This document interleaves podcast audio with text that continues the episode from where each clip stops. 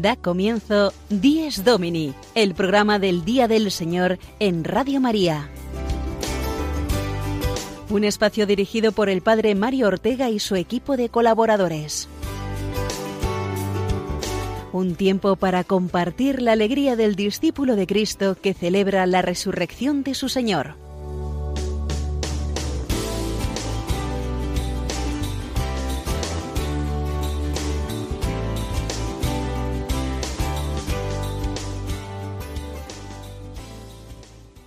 Buenos días y feliz día del Señor, amigos todos. Bienvenidos un domingo más a una nueva edición de Dies Domini, este programa magazine que intenta ayudarnos a todos a vivir el día del Señor con más fe y con más alegría. Recibid el cordial saludo de quien nos habla, el Padre Mario Ortega, desde los estudios de la familia mundial de Radio María en Roma, a muy pocos pasos de la Plaza de San Pedro. Y saludamos también a Sofía Lobos, que como cada domingo nos acompaña en estos micrófonos hoy en este primer domingo del mes de febrero. Buenos días, Padre Mario. Empezamos con buen pie este domingo y con muchas ganas de estar en contacto con nuestros queridos oyentes, a quienes saludamos desde aquí, desde Roma, que siempre nos siguen y nos acompañan cada semana fieles a nuestra cita dominical. Como decía usted, este mes es el más corto del año, pero nos traerá, sin embargo, muchas cosas para que podamos compartir con nuestros oyentes, entre ellas la Jornada Mundial del Enfermo, coincidiendo con la fiesta de la Virgen de Lourdes el día 11, y la campaña contra el hambre que será el domingo que viene. Sí, febrero tiene fama de ser un mes así un poco apagado, un poco gris. Estamos todavía en invierno, pero con ganas ya de que llegue el mejor tiempo. Es un mes eh, que aquí en Roma hay menos turistas, lógicamente, pero es el mes que yo siempre aconsejo al que me pregunta desde España el mes mejor para venir a visitar Roma. Es verdad que tienes que venir un poco más abrigado o con el chubasquero por si llueve un poco, pero es el tiempo en que se ven mejor aquí las cosas. No tienes que hacer tantas colas en los museos, se va más tranquilo por las calles, el alojamiento es más económico y en los restaurantes te sirven antes la pizza. Así que muchas ventajas. Pues sí, padre, muchas ventajas. Sobre todo destacaríamos que ya no tenemos esas temperaturas tan frías que hemos alcanzado sobre todo en los primeros días de enero. Este invierno ha sido muy duro en Roma y lo hemos visto no solamente en la cantidad de gente que duerme en las calles, que sufren físicamente las consecuencias del frío, sino que también hemos visto el paisaje de Roma en muchas fuentes, en muchos tejados, donde prácticamente el agua estaba congelada. Creo que, como usted dice, padre, se puede aprovechar más ahora un fin de semana viniendo a Roma en este mes que pasando más días en otros meses donde prácticamente no se puede ni caminar. Como decíamos, no hay tantas aglomeraciones y el mismo tiempo acompaña porque no hace ese excesivo frío. Y aunque muchos días estén un poco nublados, eso sí, los monumentos y los paisajes siguen siendo fantásticos. Hay más posibilidades también de ver al Papa Francisco más de cerca y hasta las fotos, al no hacer tanto sol, salen mejor. Bueno, estas son las ventajas de visitar Roma en el mes de febrero. Pero que conste que no nos ha pagado ninguna agencia de viajes, que ahora en temporada baja no tienen clientela, ¿eh? Es simplemente el consejo de quienes vivimos aquí en la ciudad eterna. En fin, vamos ya a adentrarnos en el programa de hoy y lo hacemos con el sumario conociendo el contenido de nuestro Dies Domini de este 5 de febrero.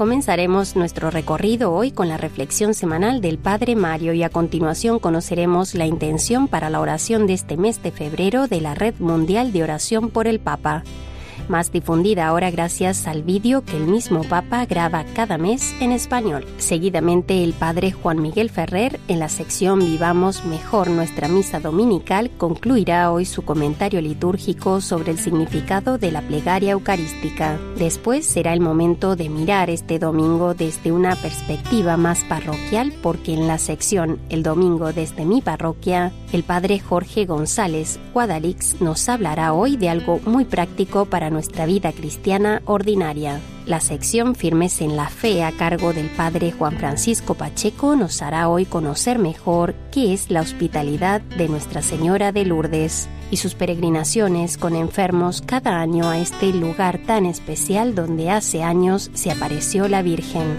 Y concluiremos con la sección Domingo y Familia en la que Patricia Moreno nos traerá hoy el testimonio de una familia misionera.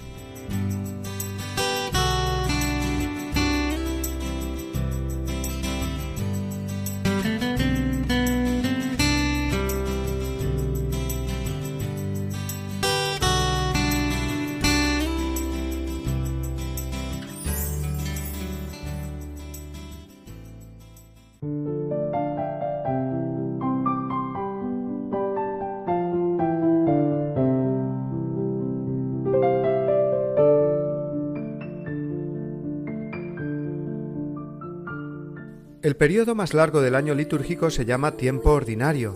Es en el que precisamente estamos, en su primera parte, desde que terminó la Navidad y hasta que empiece la Cuaresma, y después continuará varios meses después de la Pascua hasta que comience de nuevo el Adviento. El tiempo ordinario es fundamental en nuestra vida, porque hace referencia a la cotidianidad, a lo que todos los días sucede, puesto que las cosas extraordinarias son realmente pocas. Todos los días tenemos que caminar con las mismas personas, situaciones, horarios y ocupaciones. La familia y el trabajo, los amigos y la sucesión de las cosas agradables y desagradables de cada día es lo que va marcando nuestro ritmo y nuestra historia real. Con su venida a este mundo, Jesús ha asumido el tiempo ordinario del hombre, ha entrado en el cada día y cada hora nuestros. Por eso el misterio de Cristo ilumina completamente nuestra vida ordinaria. Nuestra fe cristiana no es la de los hechos extraordinarios, sino la de saberse acompañado constantemente por el Hijo de Dios hecho hombre, que vivió en la cotidianidad de la familia y el trabajo durante treinta de sus treinta y tres años de su vida en este mundo. Nuestra tentación es y será siempre la de buscar la acción de Dios en las cosas extraordinarias, milagrosas, sin darnos cuenta que seguimos a un Dios que se hizo hijo, ciudadano de a pie y carpintero de profesión, es decir, un Dios que vivió nuestro día a día, nuestro tiempo ordinario, convirtiéndolo así en tiempo de salvación. Cada una de nuestras acciones más cotidianas y normales quedó santificada por Cristo, elevada al nivel del mismo Dios. Ir al trabajo, cuidar de los hijos, programar las vacaciones, salir con los amigos o llevar el coche al taller pueden y deben ser momentos muy llenos de sentido para el cristiano si lo vive unido a Cristo. Nuestra esperanza se debe fundar más que en las cosas extraordinarias que podamos realizar, en el quehacer de cada día, vivido con sencillez pero con mucho amor. Por eso el color del tiempo ordinario en la liturgia es el verde, porque la Iglesia nos recuerda que en la cotidianidad de cada día es donde podemos escalar las cimas más altas de la caridad cristiana, de la santidad. Por eso decía Benedicto XVI, la santidad, la plenitud de la vida cristiana no consiste en realizar empresas extraordinarias, sino en unirse a Cristo, en vivir sus misterios, en hacer nuestras sus actitudes, sus pensamientos, sus comportamientos. Fin de cita.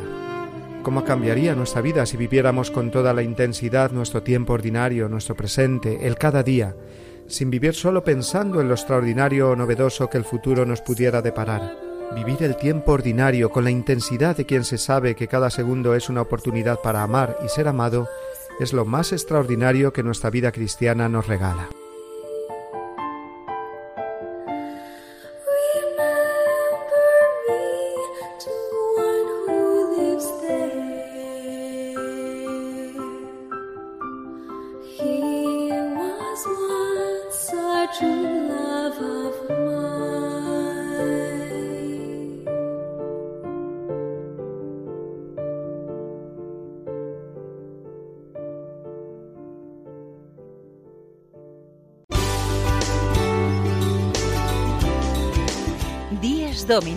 El programa del Día del Señor en Radio María. Un tiempo para compartir la alegría del discípulo de Cristo que celebra la resurrección de su Señor.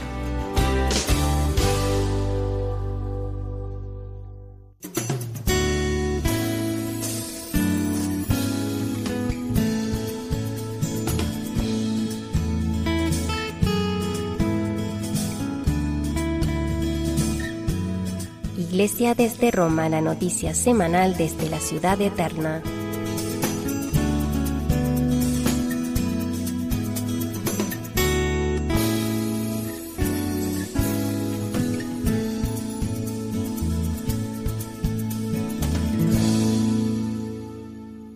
Esta sección del programa de hoy vamos a conocer un nuevo vídeo con la intención del Papa para el mes de febrero intención para este mes de la Red Mundial de Oración por el Papa, proyecto más conocido hasta ahora como el Apostolado de la Oración. Y como sabemos, el modo de difundir esta intención de oración del Papa la hace él mismo a través de un vídeo, y esta edición del mes de febrero ha sido la número 14, un vídeo en el que comparte sus intenciones con todo el mundo. Bajo el título Acoger a los agobiados, pobres, refugiados y marginados, Francisco pide por las personas que se encuentran en situaciones de vulnerabilidad y desamparo. Y esta vez el Papa es muy original porque se suma a la extendida práctica del Mannequin Challenge, es decir, el desafío del maniquí, que es algo que está muy de moda, sobre todo entre los jóvenes, y consiste en grabar un vídeo donde se muestra a todos los protagonistas inmóviles como maniquíes, de ahí el nombre, ubicados en alguna posición divertida o desafiante.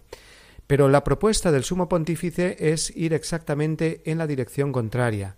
En el vídeo se ven personas completamente inmóviles mientras hay una persona pidiendo que necesita su ayuda.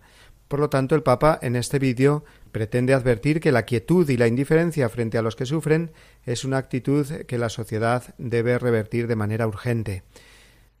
Vivimos en ciudades que construyen torres, centros comerciales, hacen negocios inmobiliarios, dice Francisco, pero abandonan a una parte de sí en las márgenes y las periferias. Pero vamos a escuchar el audio completo de este vídeo con las palabras del Papa en español, porque ya sabemos que estos vídeos los graba el Papa en español, así que tenemos la oportunidad de oír la voz del Papa en nuestro propio idioma.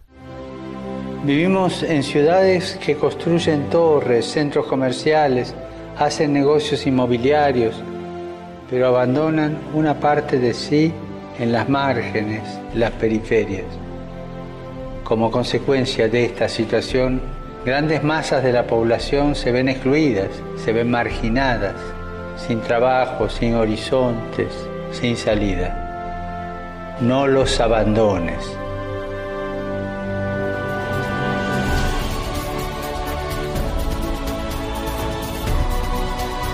Pedí conmigo por aquellos que están agobiados, especialmente los pobres, los refugiados y los marginados, para que encuentren acogida y apoyo en nuestras comunidades.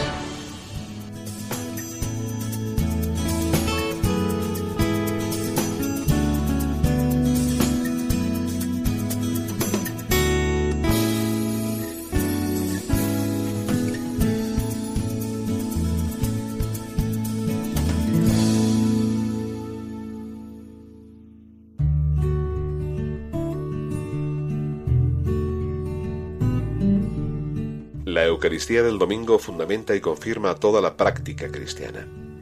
Por eso, los fieles están obligados a participar en la Eucaristía los días de precepto, a no ser que estén excusados por una razón seria, por ejemplo, enfermedad, el cuidado de niños pequeños, o dispensados por su pastor propio. Los que deliberadamente faltan a esta obligación cometen un pecado grave. Catecismo de la Iglesia Católica, número 2181.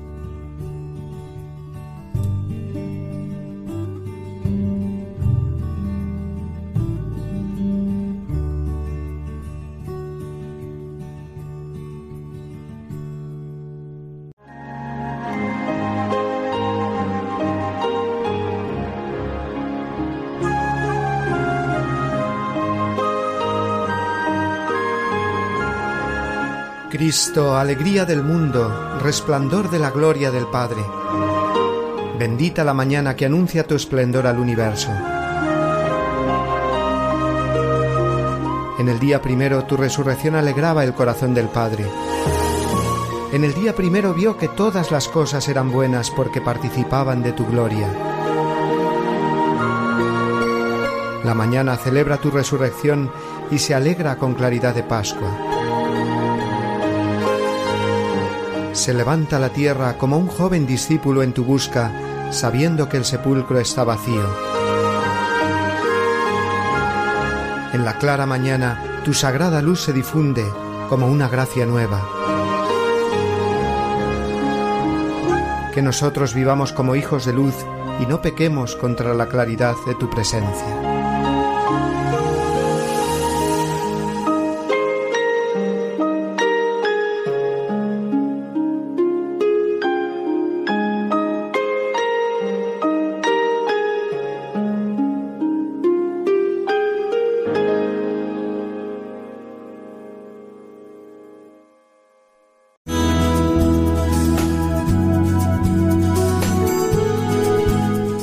Mejor nuestra misa dominical, una sección a cargo del Padre Juan Miguel Ferrer.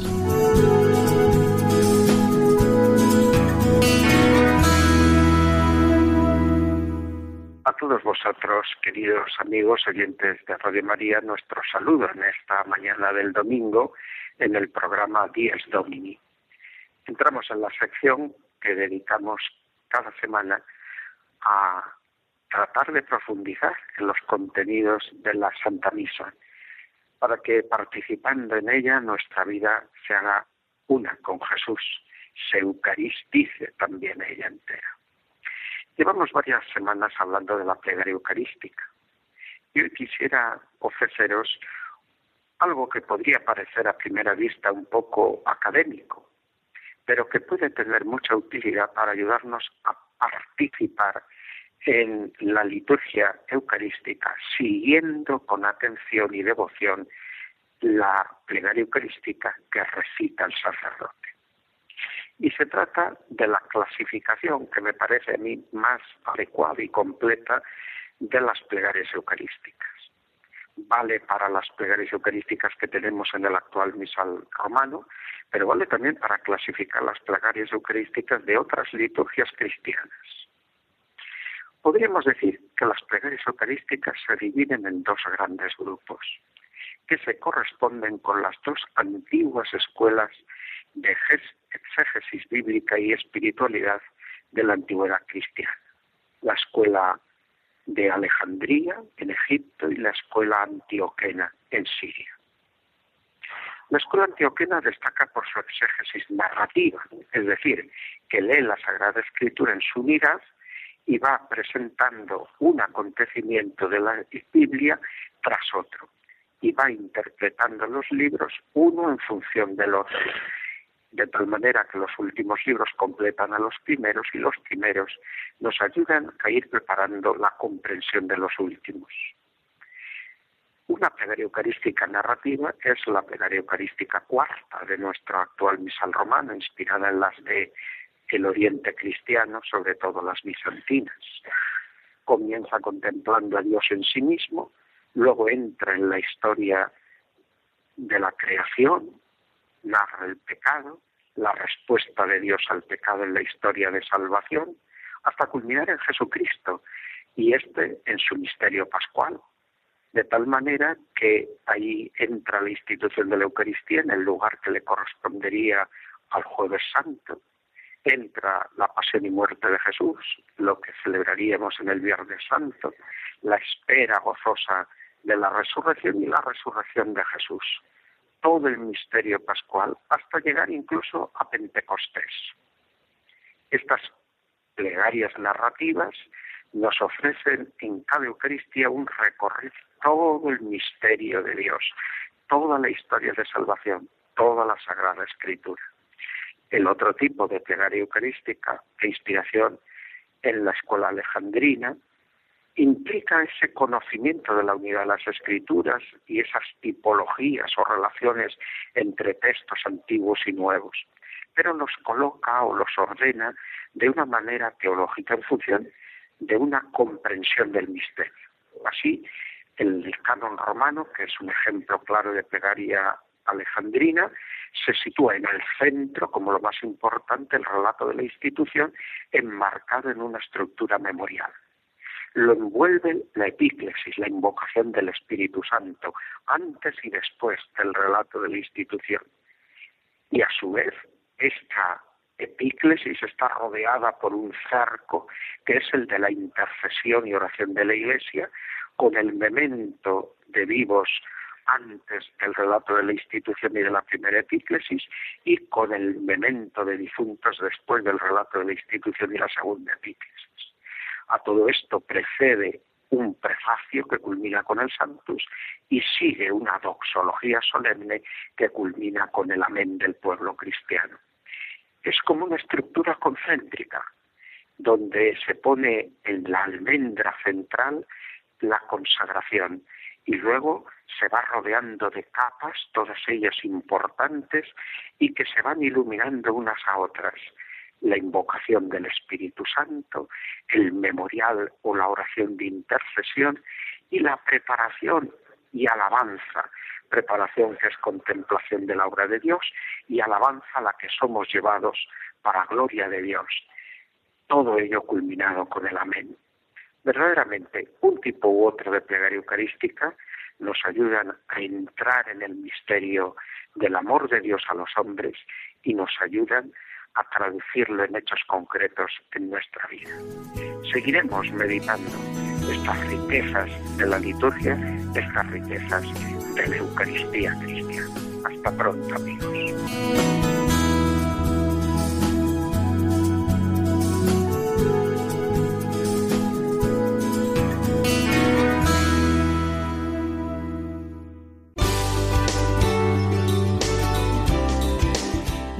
10 Domini, el programa del Día del Señor en Radio María. Un tiempo para compartir la alegría del discípulo de Cristo que celebra la resurrección de su Señor.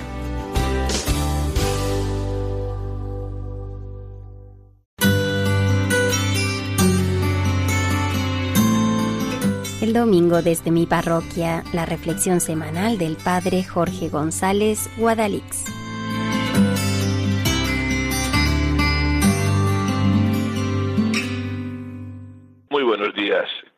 Amigos de Radio María. Estoy casi por lanzar un concurso entre mis oyentes y espero que escuchantes. A ver, piensen un poco. ¿Qué palabra se piensan ustedes que es la que más utiliza un servidor en el confesionario o en la dirección espiritual? A ver, un esfuerzo. Imagínense. A ver, si un día me confesara con don Jorge, ¿En qué creo yo que me insistiría? ¿Con qué palabra debería quedarme? Padre Mario también se lo puede ir pensando, ¿eh? Bueno, pues como no se lo estoy poniendo nada fácil, se lo voy a decir yo. Una de las palabras que más utilizo en el confesionario es la palabra normalidad. Las palabras esas tan sabidas del divino impaciente de Pemán, ¿se acuerdan? No hay virtud más eminente que el hacer sencillamente lo que tenemos que hacer. Eso es la esencia de la vida cristiana. Me contaba en una ocasión la señora Rafaela, a la que ya conocen ustedes, que en España, al acabar la guerra civil, se hizo muy habitual encontrarse con personas que llevaban hábitos por algún ofrecimiento y que estaban cumpliendo promesas varias y de lo más heterogéneo. Rafaela nunca fue de esas. Y me decía que alguna vecina se lo preguntaba. ¿Y tú, Rafaela? No tienes hecha ninguna promesa especial, no llevas hábito, no tienes algo propio. Su respuesta. Con lo que cuesta cumplir los mandamientos de Dios y de la Iglesia, ir a misa, rezar, perdonar y ayudar a que lo necesita, como si no tuviéramos ya bastante para encima añadir hábitos, promesas, compromisos y cosas de esas. Sobre todo porque se encontraba gente de hábito y acudir descalza a la procesión, pero que para la misa del domingo no siempre tenían tiempo. Por eso, normalidad. La normalidad de tanta Rafaela dispersa por el mundo. Dios no espera de nosotros cosas grandes, o mejor dicho, espera de nosotros la cosa más grande, que hagamos sencillamente lo que tenemos que hacer, que cumplamos con nuestras obligaciones humanas y cristianas y que lo hagamos desde la humildad y la sencillez. ¿Qué más queremos que cuidar de la familia? ¿Hay algo más grande que trabajar honradamente? ¿Tenemos mejor ocupación que ofrecer a Dios nuestra vida por nosotros, por la Iglesia y por el mundo? Esto es la vida ordinaria que Dios quiere y espera de nosotros. Cuesta trabajo comprender y aceptar esto, ¿eh? Nos parece demasiado vulgar, cosa de cuatro viejecitas que no dan más de sí mismas. Me dicen a veces, Padre, ¿y solo eso? Los mandamientos, la misa, llevar las obligaciones con espíritu cristiano, solo eso.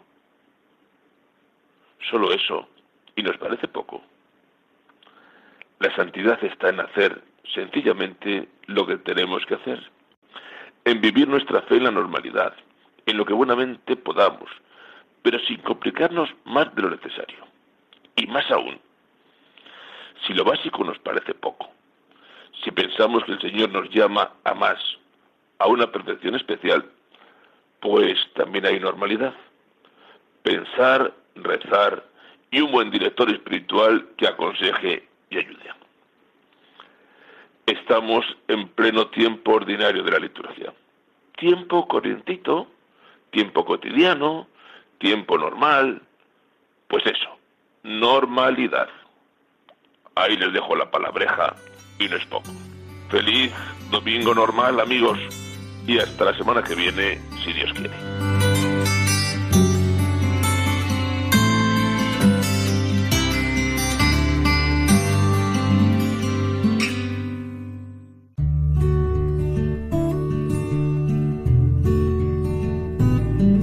La participación en la celebración común de la Eucaristía Dominical es un testimonio de pertenencia y fidelidad a Cristo y a su Iglesia. Los fieles proclaman así su comunión en la fe y la caridad. Testimonian a la vez la santidad de Dios y su esperanza de la salvación. Se reconfortan mutuamente guiados por el Espíritu Santo. Catecismo de la Iglesia Católica, número 2182.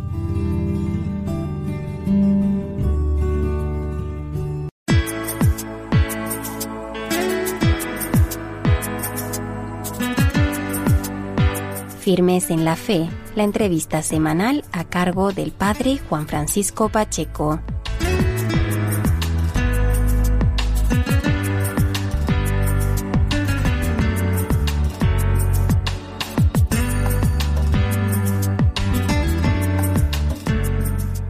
Buenos días amigos de Radio María, hoy es quinto domingo del tiempo ordinario. Hoy tenemos también la celebración de esta santa tan querida en el pueblo cristiano que es Santa Águeda, Virgen y Mártir. Y el próximo sábado celebrará la Iglesia la Jornada Mundial del Enfermo, coincidiendo con la fiesta de Nuestra Señora de Lourdes, que con este motivo se celebra este año 2017 la 25 Jornada Mundial del Enfermo, que tiene este año como lema El poderoso ha hecho obras grandes por mí. Estas palabras tomadas del Magnificat. No hay otro motivo por el cual tiene que girar la entrevista de este domingo, de esta mañana de domingo, en nuestro programa 10 Domini hemos querido invitar por esta razón a uno de los voluntarios, a uno de los tantísimos voluntarios que cada año se dirigen al santuario mariano del sur de Francia acompañando a enfermos y acompañando a grupos en en las distintas y variopintas peregrinaciones que se organizan a este santuario francés. Tenemos al otro lado del hilo telefónico a Francisco José Nieto, que es uno de los tantísimos voluntarios de las distintas delegaciones de Pastoral de la Salud y concretamente de la Hospitalidad de Nuestra Señora de Lourdes en, de nuestro país. Concretamente, Francisco José Nieto, Francis, trabaja en la Delegación de Pastoral de la Salud como voluntario en la Hospitalidad de Nuestra Señora de Lourdes de la Diócesis de Toledo. Francisco José, buenos días. Hola, buenos días. Feliz Día del Señor. Muchas gracias, igualmente. Entonces, creo que fuera de micrófono nos decías que prefieres que te llamemos Francis. Sí, así me llaman mis, mis amigos y la gente más cercana, con lo cual podéis utilizarlo. Perfecto. Francis, eh, tú eres uno de los tantísimos voluntarios que tiene la Iglesia Universal y concretamente en nuestro país, en España, que acompañáis a los enfermos todos los años en las distintas peregrinaciones que cada diócesis organiza al santuario francés de Nuestra Señora de Lourdes. Concretamente, tú trabajas en la diócesis de Toledo. Trabajas y tienes una riquísima experiencia de acompañar a los enfermos. Eh, Francis, para comenzar esta entrevista, ¿puedes presentarte, eh, grosso modo, quién eres, a qué te dedicas y cómo comenzó esta labor tuya como colaborador? Pues yo llevo 33 años como miembro de la Hospitalidad de Toledo como bien habéis dicho, pues eh, la, cada diócesis o muchas de las diócesis de España pues tienen una, una organización.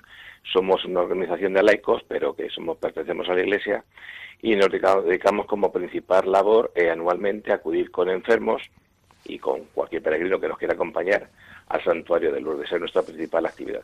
Llevo 33 años eh, peregrinando a Lourdes como voluntario y bueno, eh, el destino ha hecho que en la actualidad sea el presidente de la Hospitalidad de Toledo, bueno, y a ello me estoy dedicando en cuerpo y alma. Francis, ¿cómo comenzó tu, tu labor como colaborador, como voluntario en la Hospitalidad de Nuestra Señora de Lourdes? Pues a mí me ofrecieron allá por el año 83 participar en la pregnación. Yo nunca había tenido contacto con enfermos, con lo cual me daba cierto reparo eh, pues empezar a trabajar, a colaborar con enfermos. Yo no tenía experiencia de ningún tipo.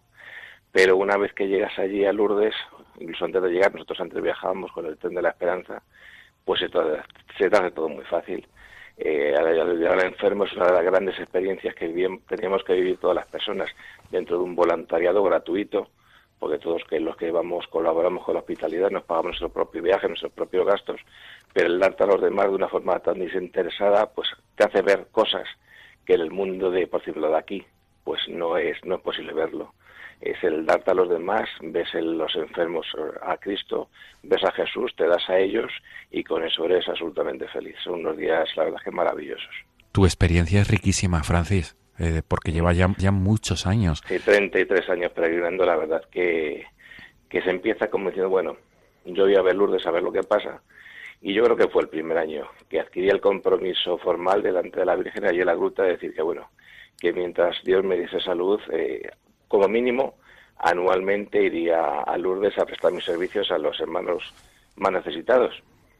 Eh, el destino hace, bueno, eh, la experiencia y, y, bueno, pues tus conocimientos hacen que, bueno, que vayas ayudando también a la organización hasta que en la actualidad, bueno, el año pasado mis compañeros a través de votación, pues me eligieron como presidente de la hospitalidad y ahora mismo la estoy dirigiendo, con lo cual mi satisfacción es completa porque estoy trabajando en Lourdes con los enfermos y durante el resto del año, pues aquí ayudando a la hospitalidad y organizando a, realizar las peregrinaciones también.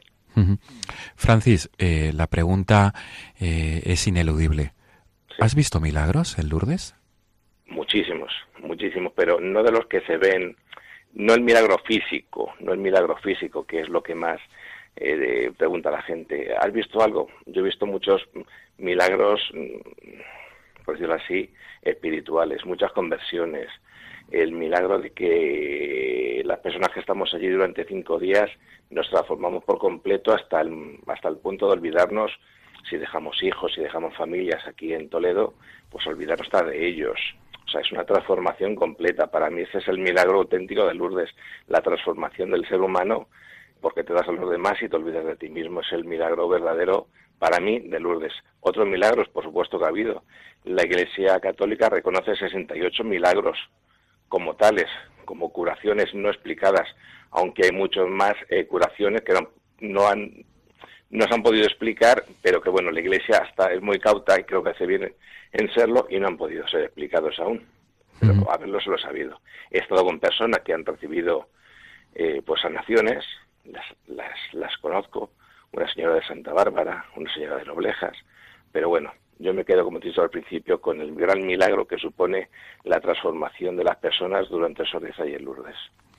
Francis, a las personas que esta mañana nos estén escuchando o posteriormente luego a través del podcast del, programa, ¿qué mensajes puedes transmitir a aquellos que no conozcan Lourdes o a aquellos que a veces se han planteado ir para ayudar a, la labor de, acompañar a los enfermos? Desde tu riquísima y vastísima experiencia, ¿qué transmites a todos los que nos estén escuchando esta mañana?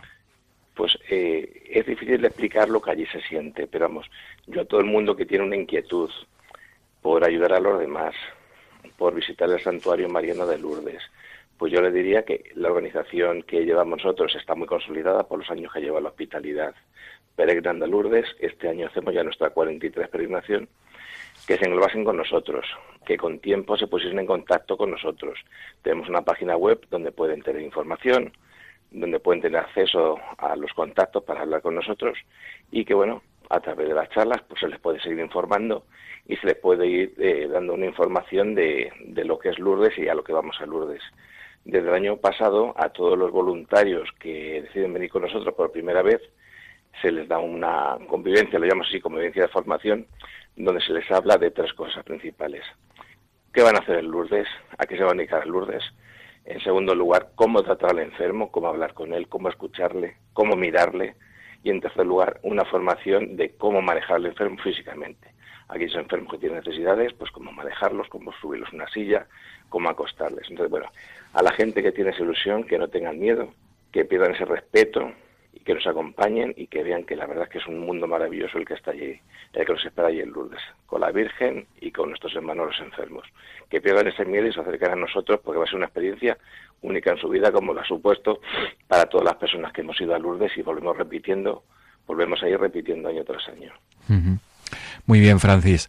Pues nos quedamos con estas, con este mensaje, ¿no? De esperanza y sobre todo con ese mensaje de ánimo a todos aquellos que, que se puedan plantear Eso es. ir a este año. Eh, los, los, las fechas de este año de la aplicación las tenemos en nuestra página web, pero bueno, yo lo puedo decir a través de la antena. Son del 27 de junio al 1 de julio. Es- los es- detalles están en nuestra página web.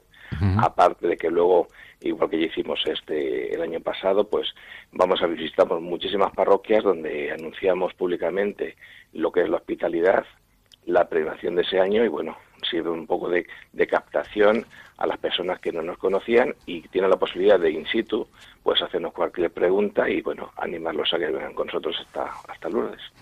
Francis, matizamos para, para los, nuestros, nuestros oyentes que esas fechas son de la peregrinación diocesana de Toledo y que de todas maneras cualquier persona de España en cada una de sus diócesis puede encontrar información acerca Sí, de la... eso es. En casi todas las diócesis hay una hospitalidad.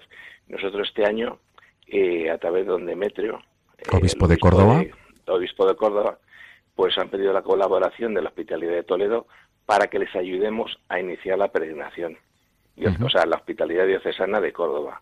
Con lo cual, este año tengo el placer de, de comentaros que vamos a llevar pers- personas de Córdoba que a través de la experiencia que vivan con nosotros les va a servir para crear su propia hospitalidad y dentro de dos o tres años pues puedan ir ellos eh, solos ya como consti- constituida la hospitalidad de Córdoba. Muy bien.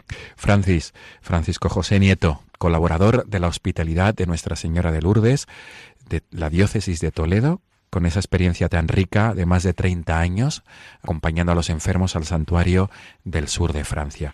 Pues muchas gracias por estar con, haber estado con nosotros esta mañana. a haber- vosotros por darme esta oportunidad y bueno, eh, animaros a todos a que nos acompañéis, porque os digo, es una experiencia única, es el poder ir a ese trocito de cielo, como es Lourdes, como decía Santa Bernardita.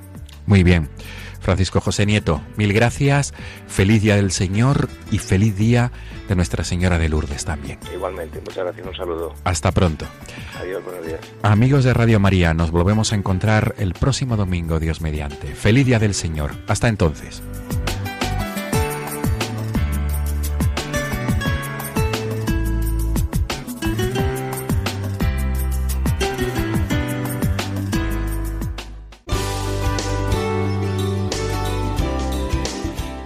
Domini, el programa del Día del Señor en Radio María. Un tiempo para compartir la alegría del discípulo de Cristo que celebra la resurrección de su Señor.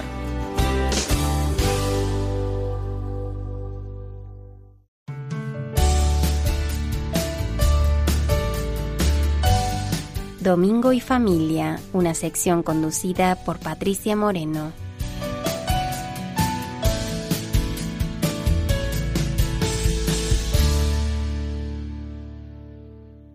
Comenzamos mes, y un mes especial para esta sección, porque es el mes de la Sagrada Familia.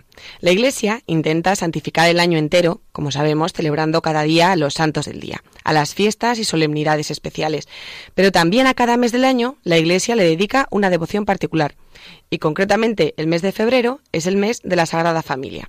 Tras las celebraciones de Navidad, la Iglesia venera a la Sagrada Familia. Fue en ella donde Jesús vivió, se educó y aprendió todo, antes de comenzar su vida pública para la salvación de la humanidad. En ella, él aprendió las cosas santas, trabajó con manos humanas, obedeció a sus padres y se preparó para la gran misión.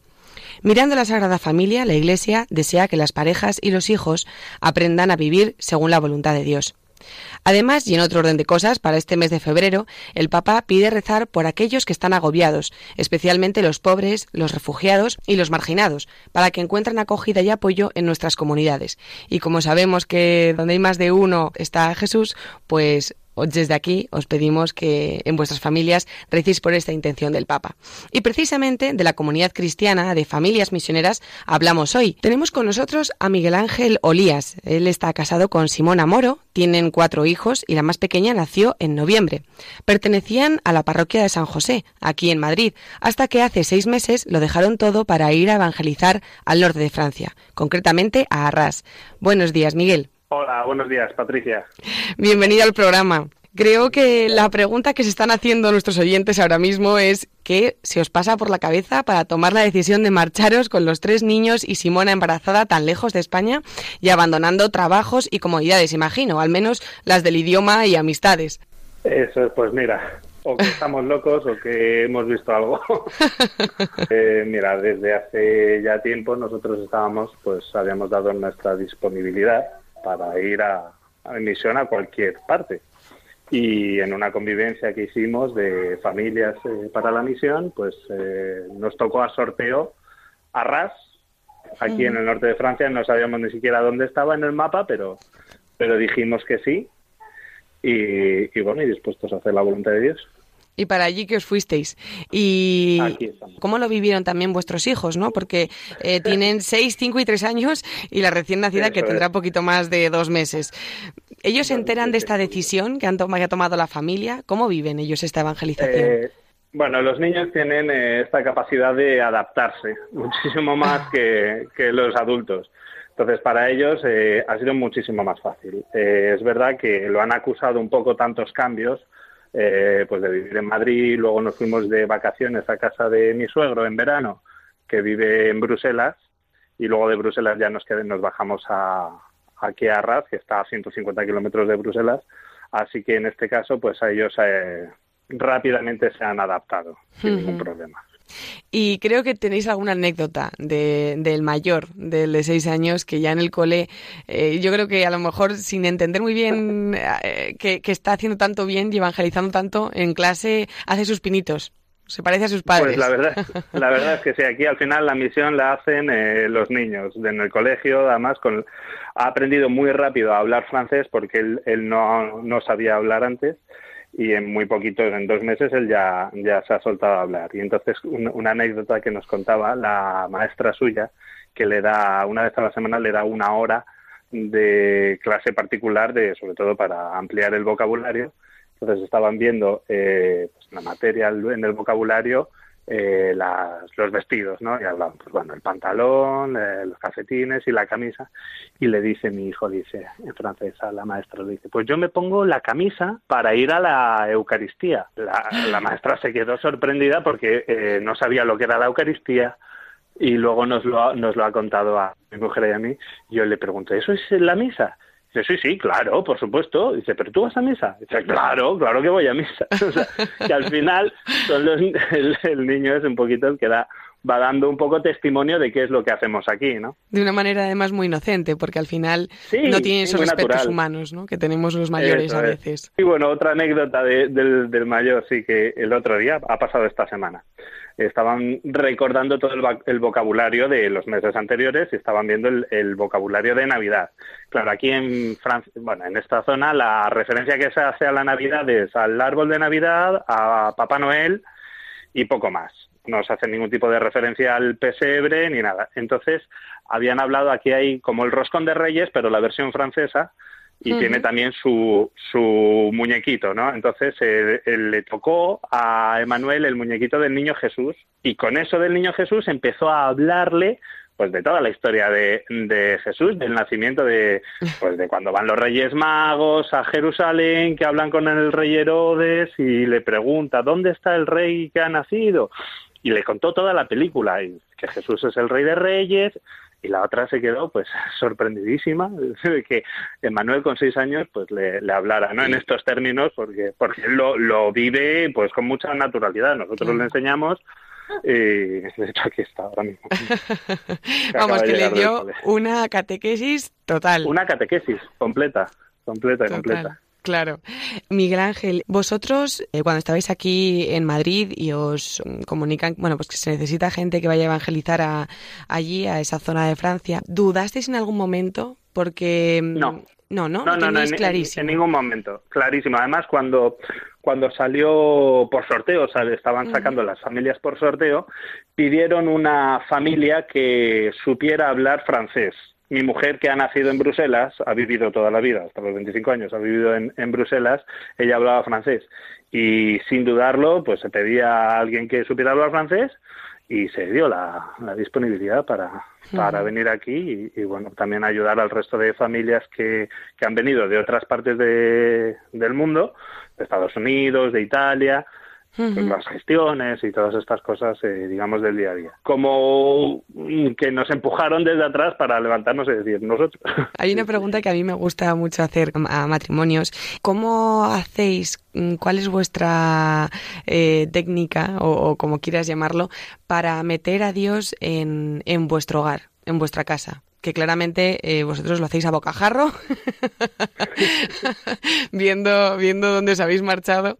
Eh, ¿cómo, lo hacéis? Mira, lo primero, esto, esto pasa, no hace falta estar en misión para esto. Lo primero, fundamental, es la oración, el, levantarnos y poner cada día, eh, ponerlo de cara al Señor y, y, es lo que te da la fuerza para, para vivir así, porque si no, pues te vas acomodando y, y al final no no lo haces. Entonces, eh, pues bueno, la fe que nosotros también hemos recibido eh, en nuestras casas, ¿no? con nuestros padres, eh, que nos han llevado a la iglesia desde pequeños, pues siempre ha estado alimentada por la oración. y es la que la que a nosotros nos, nos ayuda a decir pues que sí al Señor el ponernos todos los días de cara al Señor viendo que pues esta conversión individual es de todos los días que parece cosa fácil, pero no lo es tanto. ¿eh? parece que dices, no, fácil. Yo, mira, por la mañana le pido al Señor que me eche una mano y, ya está. y es bastante más complicado de lo que parece. es abandonarse totalmente. para el Señor es, mm. difícil, es difícil. Y más con cuatro pequeños en casa. Pues muchas gracias por haber estado aquí hoy con nosotros y mucha fe en que Dios, si os ha encomendado esta tarea, Él os ayudará a llevarla a cabo. Y dale un saludo muy fuerte a Simona, que la pobre no ha podido estar con nosotros porque está un poco pachuchilla y, desde aquí le mandamos un fuerte abrazo. Muchísimas gracias, Patricia. Un abrazo muy fuerte. Un abrazo. Miguel Ángel Olías y Simona Moro, pertenecientes a la parroquia de San José en Madrid, abandonaron su hogar hace seis meses para ir a evangelizar al norte de Francia. Un testimonio valiente, confiado y que nos dejan con muchas cosas en las que pensar. ¿Necesita España que las familias evangelicemos con nuestro ejemplo diario y callado? Con esta reflexión me despido hasta el próximo programa. Que Dios os bendiga. Feliz día del Señor.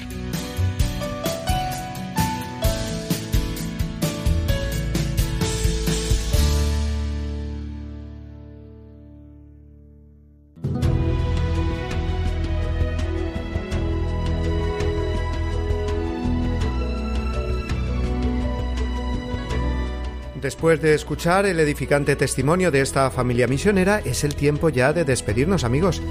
Es ya seguramente el momento de sumergirse cada familia, cada uno de nosotros, en la vivencia intensa del domingo, con la alegría que debe caracterizar este día, el más importante para cada cristiano, y con la celebración central de la Eucaristía, centro de la semana y motor, ojalá lo sea así, que nos impulse a vivir más unidos a Dios y a los hermanos durante toda la semana. Pues sí, el domingo además nos saca de nuestra rutina semanal, de las preocupaciones y del estrés que podemos experimentar para ofrecernos un paisaje muy diverso, el de sentirnos resucitados con Cristo y discípulos suyos que quieren vivir con esa paz y alegría interior que solo el Señor nos puede dar. Y es que este es el modo de caminar del cristiano, sí encontrar la paz y la fuerza en Cristo Jesús y ofrecerla al mundo que está realmente hambriento de esperanza auténtica, de la novedad del Evangelio.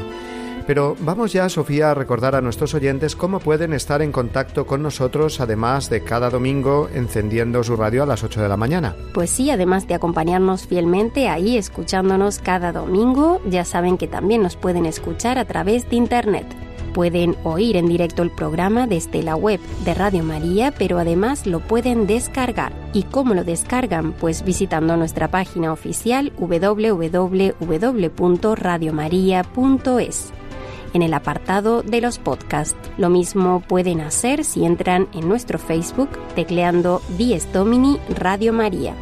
Y finalmente también pueden contactar con nosotros a través del correo del programa diesdomini@radiomaria.es, donde como ya saben esperamos sus sugerencias, preguntas, comentarios o cualquier reflexión que quieran compartir con nosotros. Pues ahora sí, nos despedimos, no sin antes recordaros que el sábado que viene es la Virgen de Lourdes y que sería bueno recordar eh, lo que María Santísima nos pidió y nos sigue pidiendo en sus mensajes a Santa Bernadette, además de rezar por todos los enfermos, ya que ese día será, como hemos recordado también hoy, la Jornada Mundial del Enfermo. Recibid pues una bendición enorme, amigos de Díaz Domini, y que paséis una feliz semana. Hasta el domingo que viene, si Dios quiere.